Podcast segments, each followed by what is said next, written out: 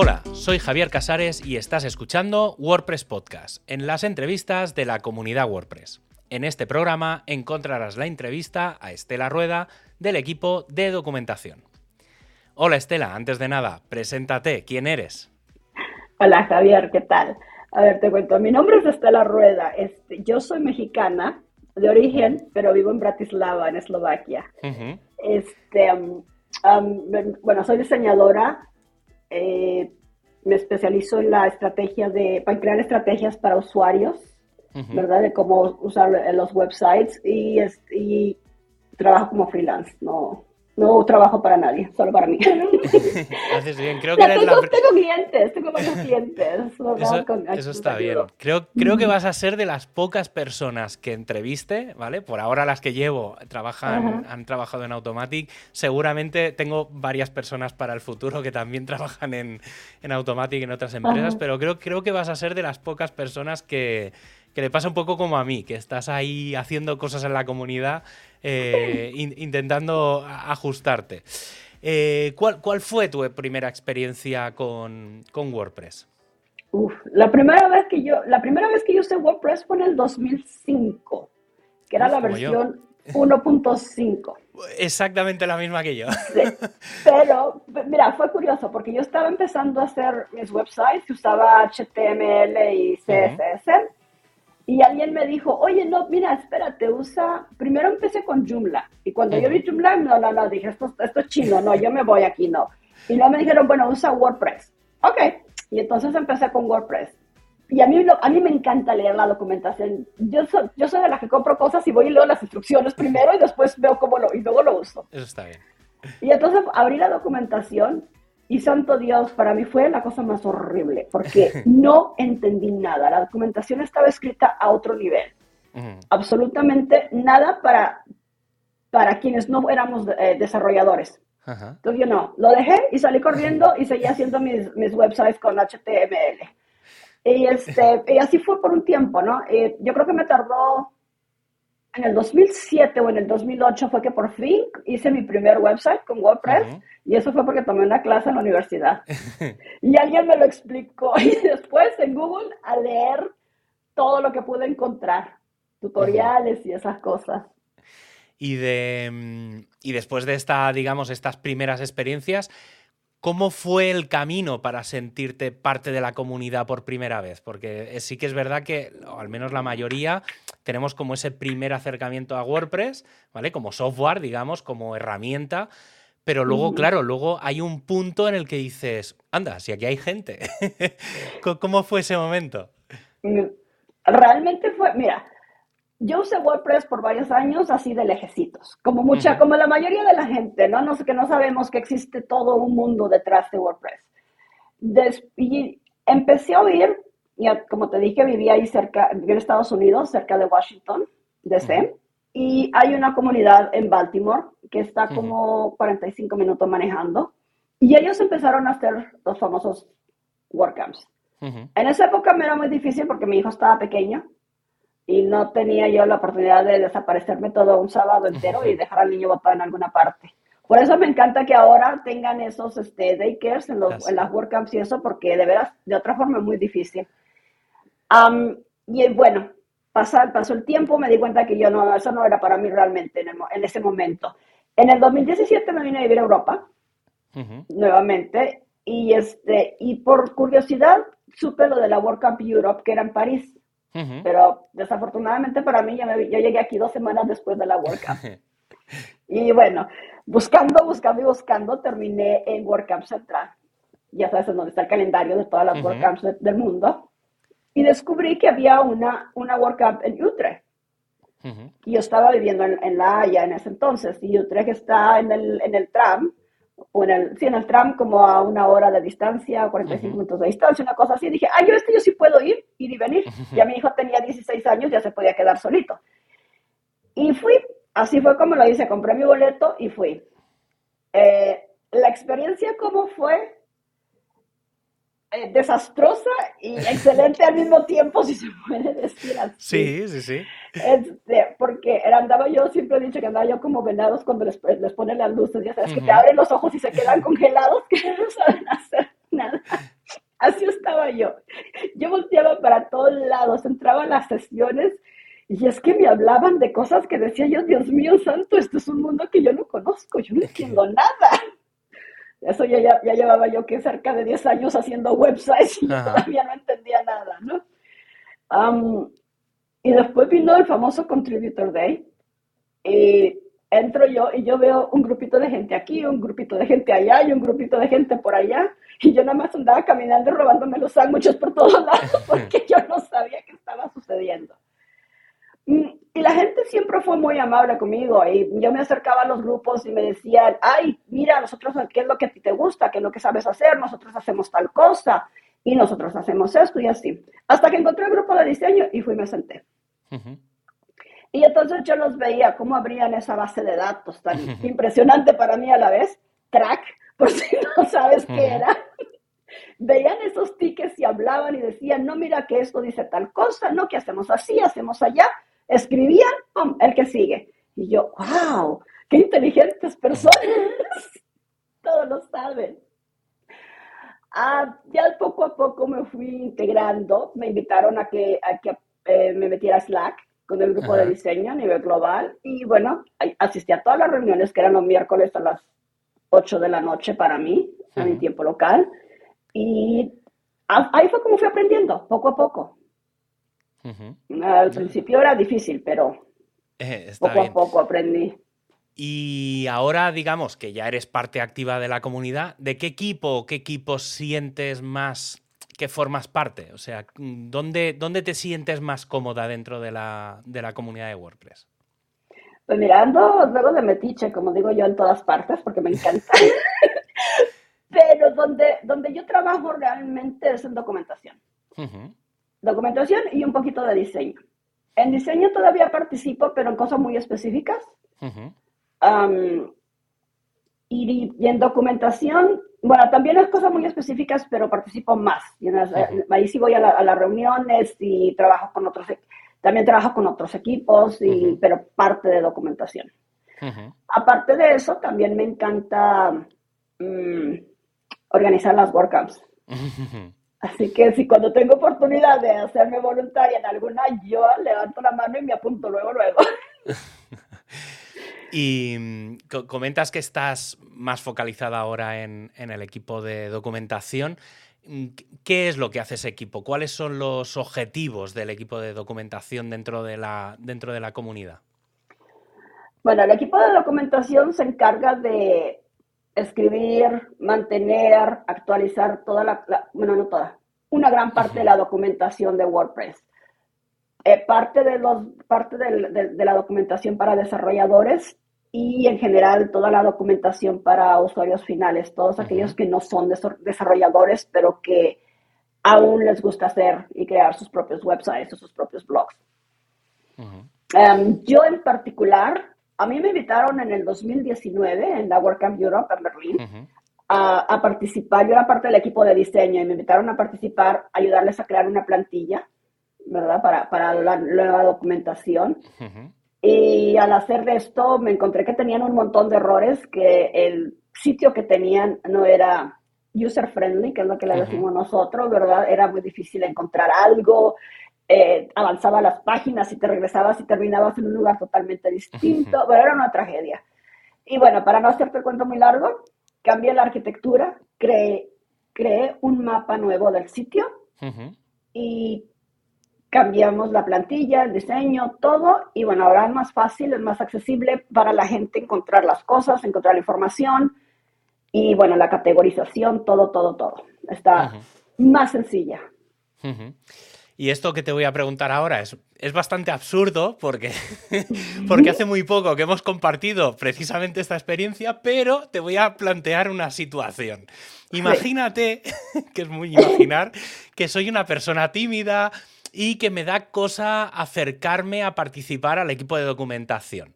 Si tuvieras que hacerme el onboarding, ¿qué necesitarías saber para participar en este equipo? Mira, a mí me encanta escuchar a la gente y me encanta observar a la gente. Yo lo primero que hago siempre es sentarme con ellos y a platicar. Yo no sé si te has fijado, a la gente le encanta hablar de sí mismos.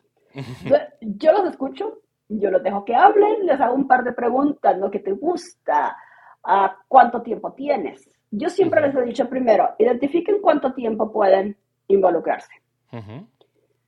Y luego identifiquen las tareas que les gustan. La mejor manera de involucrarse con cualquier equipo es asistiendo a las reuniones, tomando notas, preparando agendas. ¿Por qué? Porque eso es lo que te da la oportunidad de conocer qué hace el equipo, cuál es el ambiente y cómo se relacionan unos con otros, cuáles son eh, los proyectos que tienen, quiénes son los miembros de ese equipo, ¿verdad? Y entonces empiezas a ver quiénes son las cabecillas, quiénes se encargan de esto, de aquello. Y así es como conoces y así es como aprendes. Nosotros en documentación específicamente, digo, aparte de eso, tenemos unos videos de onboarding. Y bueno, si la gente es muy, muy tímida o, llegan y dicen, es que ¿cómo puedo ayudar? Porque a veces que llegan unos así con un vocerrón, y dicen, ah, es que yo quiero hacer esto, quiero ayudar. Y, les dices, bueno, ok, siéntate en esa esquinita, ahí están los videos. Ve los videos y luego nos dices qué te gusta. Porque no es nada más llegar y empezar a escribir artículos. Hay muchísimas otras cosas y hay cosas que necesitas saber mucho, mucha parte técnica, para, por ejemplo, para la, para la la documentación de desarrolladores.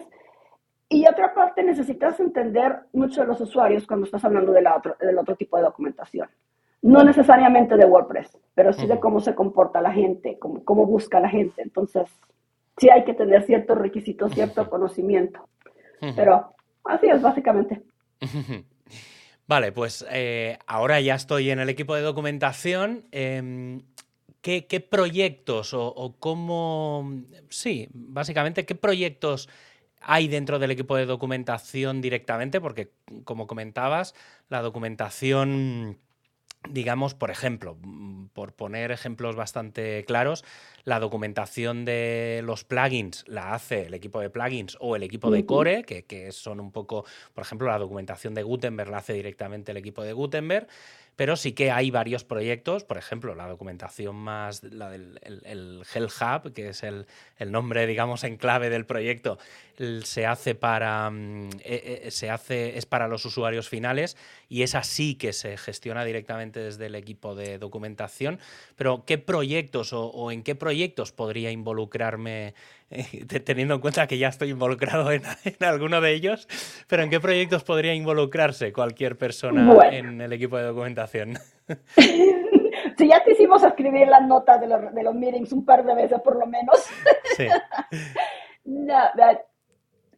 puedes hacer cosas muy, desde lo más básico que es ponerte a leer artículos y asegurarte que los videos funcionen, que las imágenes estén, sean actuales que los enlaces funcionen, que eso es parte del mantenimiento y la actualización. Y, entonces, si encuentras cualquier cosa que no funciona, tenemos en GitHub el, eh, donde, donde marcamos todos los issues que encontramos en, en, en los, en, la documentación y siempre hay alguien más que viene y lo revisa.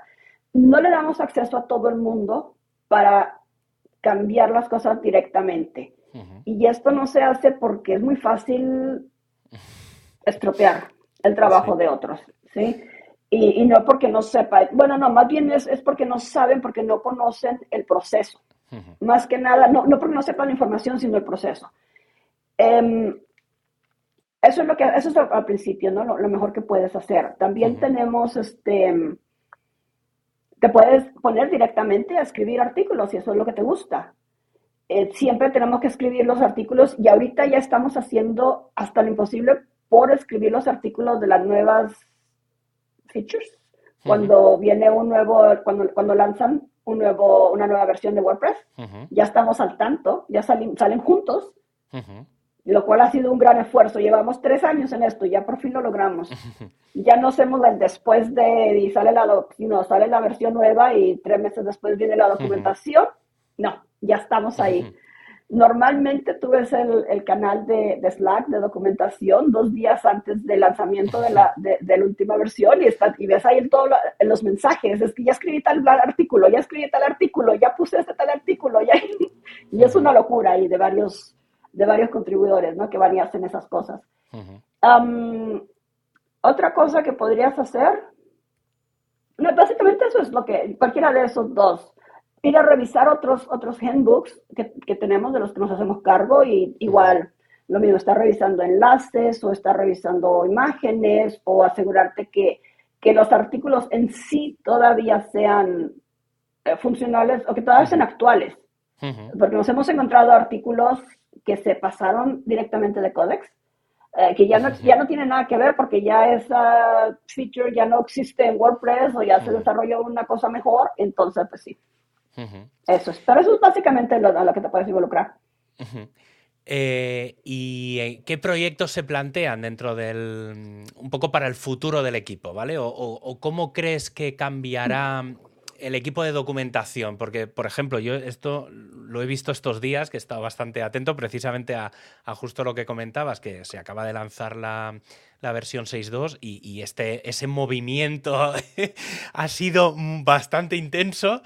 Em, pero sí que es verdad que eh, estos días se estaba hablando un poco o, se estaba intentando como ver un poco la importancia que tiene la documentación dentro de, de WordPress y un poco, no, no voy a decir que no se le está dando la importancia que tiene, pero sí que es verdad que es un equipo que tiene, quizá no es de los que más recursos tenga, porque siempre es como que los recursos se ponen en la parte más técnica para evolucionar el software, pero la documentación no va acompañada de, eso. ¿Cómo, ¿Cómo, ves tú el futuro del equipo de documentación o, qué crees mm, que se podría plantear o, o qué cambios podríamos encontrar en el futuro del, equipo de documentación?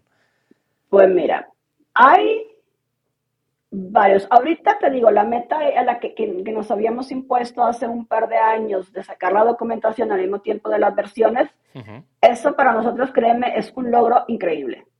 Porque no tienes idea cómo andábamos de, de, atrasados. Es que andábamos, es que yo creo que eran como cinco o seis versiones atrás que estábamos escribiendo.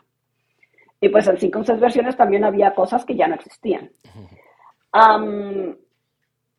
ya que estamos al tanto, ya que estamos tratando de hacer esto, eh, y con todo el trabajo que hemos hecho con el, nuevo, los cambios nuevos en la documentación, tanto como eh, para, el, usuario final y el desarrollador, estamos tratando de llevarlo a otros, a otros idiomas. O sea, queremos hacer la internacionalización, odio esa palabra. sí, yo, también. la internacionalización de la documentación, ahí como un verso. ¿Por qué? Porque es, es, importante. Mira, yo te digo, yo te he dicho, ¿verdad?, que, que me encanta observar a la gente. He visto, por ejemplo, en, en, en, en los medios, a los jóvenes de ahora. A los jóvenes de ahora están muy enfocados en su identidad. Y tiene que ver en muchas, otras, en, muchas cosas, ¿no? Su identidad eh, de género y su identidad de, cultura y su identidad de, raza y todo lo que quieran ponerle ahí. El idioma es una gran parte de su identidad. Si nosotros queremos tener nuevos usuarios, queremos traer a gente joven como nuevos usuarios de WordPress, ¿verdad? Que, que use, que, que, hagan sus sitios con WordPress y todo, y, y darle una vida más larga a WordPress, tenemos que empezar a hablarle a la gente en su idioma. Hmm. Entonces, es fantástico que hay un grupo que son los políglotas, ¿verdad? Que están haciendo, que se encargan de traducir el software. ¿Verdad? Que eso es fantástico. Pero la documentación no. La documentación está como cuando nosotros empezamos, está atrás. Hay algunos equipos más adelantados, hay equipos que tienen cinco artículos nada más de los 370 y tantos que son. Y bueno, ahora con lo que hemos hecho, con lo que hemos cambiado, pues esa es la gran meta, llevarla. Y estamos participando, bueno, estamos tratando de crear ahorita una propuesta contigo precisamente, ¿verdad? Hay otras personas de documentación y, otras, y el equipo de políglotas para ver si hacemos, este, para ver si logramos crear algo que ayude a, los, a los eh, grupos locales, a los grupos de diferentes países, de otros, de otros idiomas, eh, eh, adelantar esto y crearlo, que es lo hmm, más importante para mí. Sí, porque a priori, y esto yo creo que nos ha pasado a, nosotros también cuando empezamos a hablar de, del tema de la documentación en otros idiomas, Em, que era, bueno, pero si es que tampoco debe ser tan complejo, si solo es traducir.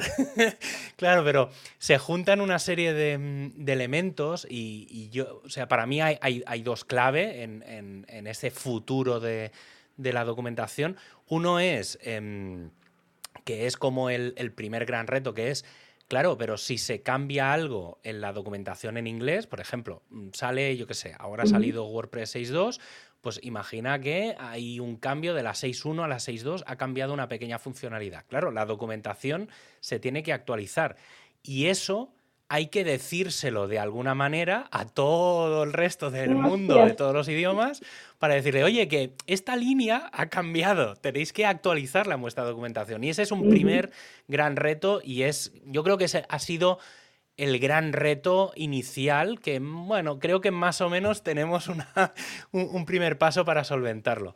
Y luego el, segundo gran reto creo que es dónde vamos a, alojar esa documentación, porque eh, claro, es, es, el, punto y, he de decir que estos días atrás también eh, otro equipo, no, no sé si era Meta o Core o alguien, se había encontrado con la misma situación. Y justo les dije, ostras, estamos hablando justo de este mismo tema en este, otra, en, este otro contexto.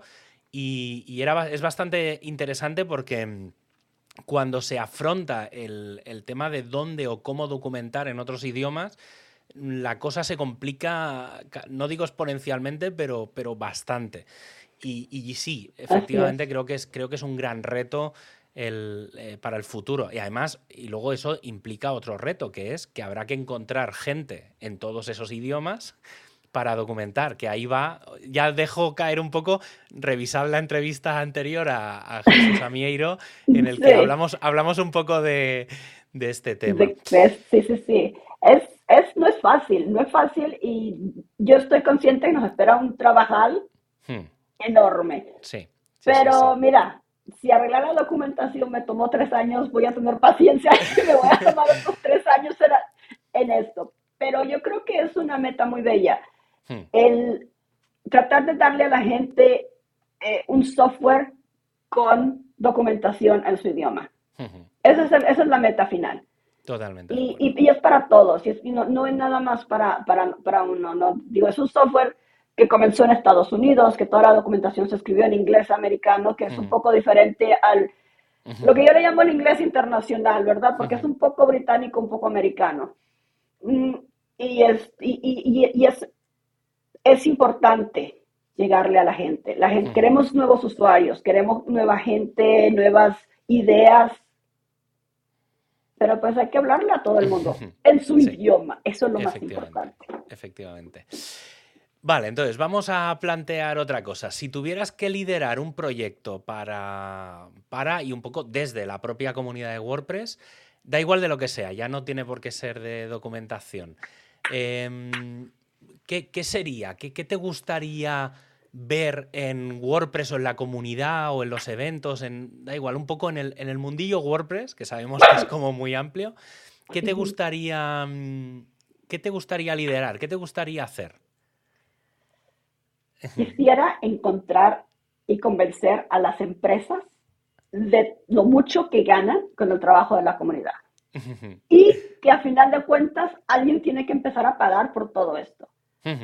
Ese siempre ha sido el problema de open source, es que, y hay, gente que lo ve así, yo no lo veo precisamente así, pero hay gente que sí lo ve así, que somos una especie de esclavos de alguien, ¿verdad? Y nada más unos pocos se benefician. En cierta manera sí, las grandes empresas son las que más se benefician, pero también tenemos grandes empresas, ¿verdad? Con este programa de Five for the Future, que tratan de dar un poco. Pero yo creo que, ay, vas a tener a mi perro en tu... En tu... Tranqui, tranqui.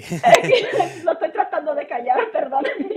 Este, eh, yo quisiera crear como un programa específico, ¿verdad? Para tareas específicas, no esto de que contrata a alguien por 40 horas de tiempo completo, salario completo y todo eso, sino más bien como por cosas, proyectos más específicos.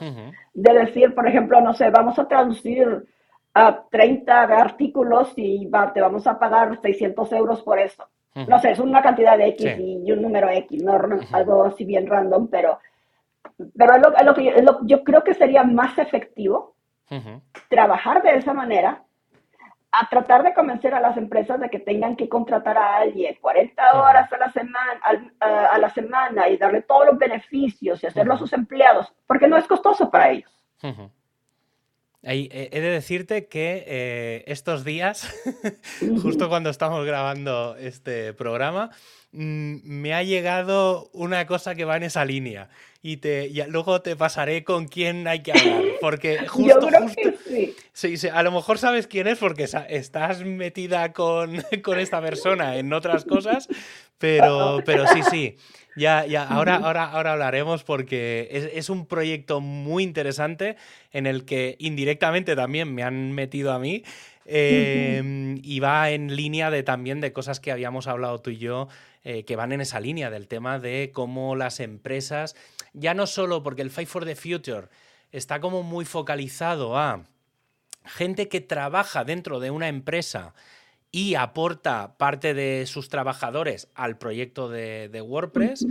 Y claro, es, sería ir un paso más allá, porque no es solo es, no es solo, digamos, es como mentorizar a algunas empresas de los beneficios que tiene de participar con dinero, con algún tipo de material dentro de la comunidad. Y es muy interesante y hay, yo creo que es una cosa que, se va que vamos a empezar a ver em, pronto. Yo creo que pronto tendremos cositas. O sea que, mira, es, es un proyecto que, que ahí, ahí eh, creo que nos, nos, vamos a, nos vamos a encontrar varios.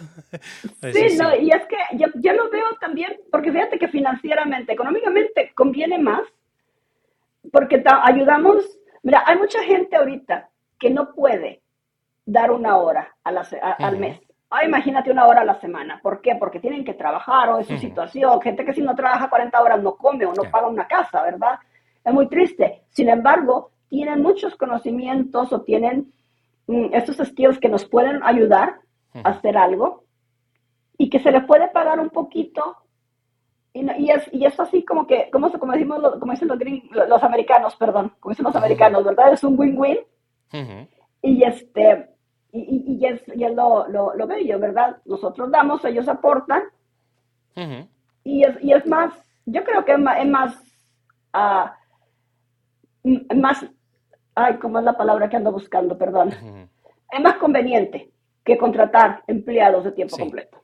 Sí, sí, porque al final es compensar a gente que ya participa en la comunidad y que al final es beneficioso para todos, porque es lo que tú dices, eh, tú tienes ahí a una persona que sabe mucho, que puede aportar mucho, pero que no lo hace porque, claro, mm, el tiempo de voluntario es limitado. Tú tienes que vivir. Entonces, poder compensar ese tiempo es, es muy interesante. Volviendo al, al tema del equipo de documentación, convénceme para participar en ese equipo. Es, que, claro, me suena decirte esto a ti precisamente, me suena un poco raro, porque, claro, ya, ya, participo en el equipo de documentación, ¿vale? Pero mira. Te convencimos, ya te convencimos. Mira, pues voy a cambiar la pregunta. A ver, mm, Explícame cómo, cómo me liasteis para participar en el equipo de documentación, un poco eh, cómo surgió la idea Mm, de, ese, de esa documentación avanzada, porque al final es donde, donde estoy yo. Un poco voy a contextualizar. Eh, como he dicho antes, ahí eh, tenemos la documentación para usuario final, eh, que es el Hell Hub, el barra documentation actual. Em, y en su momento alguien, que no sé si fuiste tú o fue otra persona, encontró documentación extremadamente técnica o incluso ni tan extrema eh, y alguien tomó la decisión de esto hay que sacarlo de aquí porque no podemos mezclar la documentación para gente que no tiene conocimientos técnicos de gente que sí lo tiene. Y acudisteis al equipo de hosting, que éramos como los, los técnicos que estamos ahí haciendo. Y ah, también tiene una razón de ser y es que esa documentación en general eh, no era tanto de desarrollo, sino que era muy de sistemas. Entonces tenía mucho sentido que fuerais al equipo de documentación. ¿Cómo, fue ese proceso? ¿Cómo, ¿Cómo, llegasteis a convencerme o, a liarme a mí para, para, entrar ahí? Mm, mira, En principio, lo primero, ¿cómo sacamos esa documentación? Esa fue una de las metas cuando hice, todo el, el, mapa, el nuevo mapa del sitio. Eh, una era sacar todo, ese, todo lo técnico, todo lo técnico. Hay artículos que dejamos, pero le quitamos partes. Y creamos otro documento, creamos otro artículo que se fue a lo que es el, el, Advanced Administration. ¿Cómo te liaron a ti? Yo creo que fue una de mis compañeras del equipo de documentación que te encontró a ti en, en algún contributor day y ella fue la que te lió. ella fue la que te dijo, eh, porque ella siempre anda buscando, que es una de las, de las este, representantes del equipo de, documentación a nivel global, Milana, eh, ella siempre anda buscando cómo mejorar la documentación, qué hacer para automatizar, qué hacer para actualizar, para hacer el mantenimiento menos agonizante. y este, pero ella siempre anda buscando la parte técnica, porque bueno, ella es desarrolladora, a final de cuentas, es muy técnica. Entonces, Ah, siempre anda buscando esa parte y, aprovecha, ella y aprovecha todos los recursos que encuentra. Muy buena para eso y muy buena para convencer a la gente. y luego tenemos una cosa que en, nuestro equipo, siempre que vamos a un Contributor Day, llevamos cookies. Porque siempre es la broma del equipo de nosotros, ¿verdad? We have cookies, we have cookies. Y este, um, y bueno, Ahí has de haber caído con las galletitas que llevó, sí, seguramente. Sí, he de, decir que, eh, claro, yo con Milana tenía cierta, no, o sea, tenía cierta relación por el equipo, digamos, por la relación entre equipos. Eh, en la WordCamp Europe del año pasado, de 2022, eh, fue cuando, digamos, la desvirtualicé, cuando la conocí en persona. y fue, yo creo que sí que es verdad que ese punto de... De encuentro y, demás fue como el inicio, porque fue un mes o dos después de, la WordCamp Europe cuando empezó este proyecto y, por ejemplo, hace un par de semanas que, he estado con ella y tuve un poco el detalle de llevarle galletas de, mi tierra y se las, se las llevé un poco con, con ese guiño de, de que en el equipo de documentación siempre se intercambian cookies y galletas en general. Y sí, sí, o sea que, sí, un poco fue eso, sí, sí, al final tampoco es relativamente fácil dejarme liar, o sea que tampoco fue, tampoco. fue muy, muy, complejo. difícil convencerte. Pues sí, sí, sí. Pues nada, eh, pues más o menos ya estaría. Eh, no sé si tienes alguna cosa así más que añadir, alguna. ¿Cómo convencerías así el último detalle para convencer a alguien que se una a nosotros? Mira, la, primera pregunta básica es, ¿qué te gusta? ¿Te gusta escribir? ¿Te gusta, ¿Eres técnico? ¿Eres desarrollador? ¿No eres desarrollador? hay, que, hay que definirlo de una vez, ¿no? Desde el principio. Y si te gusta escribir, bueno, vente y nos sentamos y hablamos y platicamos sobre todos los, los artículos que hay, las áreas que hay para escribir, para revisar, para actualizar, y ya, créeme, cuando empezamos a platicar con la gente, ya que estamos así, sobre todo los Contributor Days, cuando empezamos a hablar con ellos, caen todos, los convencemos. Nos gusta mucho convencer a la gente para... Nunca los obligamos y no los forzamos, ¿no? Pero sí nos gusta involucrarnos, involucrarlos de buena manera y guiarlos bastante para que se sientan realmente parte del equipo. Nosotros queremos a, a todos nuestros contribuidores del grupo de, documentación, todos son iguales. Pues nada, pues gracias por venir al podcast. Espero que nos veamos pronto, que si todo va bien será relativamente pronto, ¿vale? Seguramente en, una WordCamp. De todas formas, a, más tardar nos veremos en WordCamp Europe, eso es, seguro. Eh, pero bueno, vamos, que nos vamos a encontrar muchas veces más por, por, el, Slack. Créeme, ahorita en media hora nos encontramos en el Slack. Eso cada semana. Pues nada, para. Muchas gracias por invitarme. Eso, eh, nada, pues para acabar, ya sabes que tienes todo para ampliar la información en wordpresspodcast.es. Y nada, un abrazo y hasta el próximo programa.